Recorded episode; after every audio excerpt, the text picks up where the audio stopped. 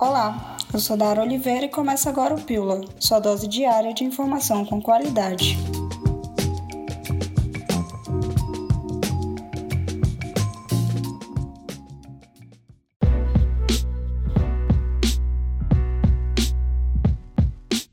Com o objetivo de arrecadar absorventes higiênicos para doação a jovens mulheres em situação de vulnerabilidade social, a campanha Adote um Ciclo, do Instituto Educadoras do Brasil, ela, foi aderida pelo Sindicato dos Estabelecimentos de Ensino Privado do Estado do Amazonas, SINEP-AM. A campanha em escala nacional conta com o apoio da representação regional do Instituto Ela no Amazonas. Os absorventes arrecadados durante a campanha, que segue até o final do mês de julho, serão destinados a estudantes de escolas públicas localizadas em regiões periféricas da cidade, maternidades públicas e na Casa Mamãe Margarida, que atende crianças e adolescentes em situação de vulnerabilidade social. As doações podem ser entregues na sede do Cinep, localizada na rua Belo Horizonte, número 19, bairro Adrianópolis, Zona Centro-Sul.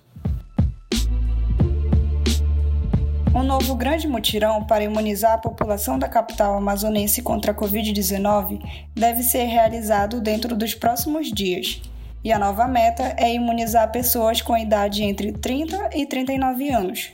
O governador do estado, Wilson Lima, e o prefeito Davi Almeida apresentaram na segunda-feira os resultados da grande mobilização do último fim de semana, que durante 34 horas imunizou 141.733 pessoas com a primeira dose das vacinas.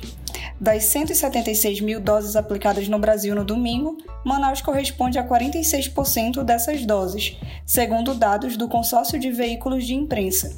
Desde o início da vacinação contra o novo coronavírus, o Amazonas já aplicou 1,5 milhão de doses e mais de 2 milhões de doses já foram distribuídas aos municípios do estado. E o Rio Negro iniciou na segunda-feira o processo de vazante, descendo 1 centímetro.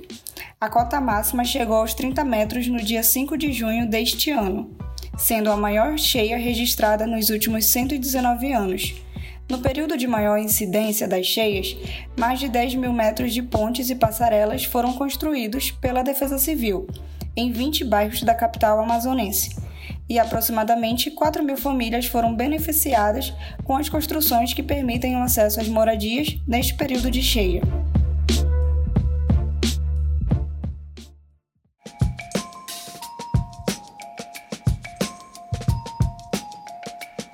O episódio de hoje foi produzido por Gustavo Santos. Hoje nós encerramos por aqui, mas amanhã voltamos com mais informações para você. Até lá!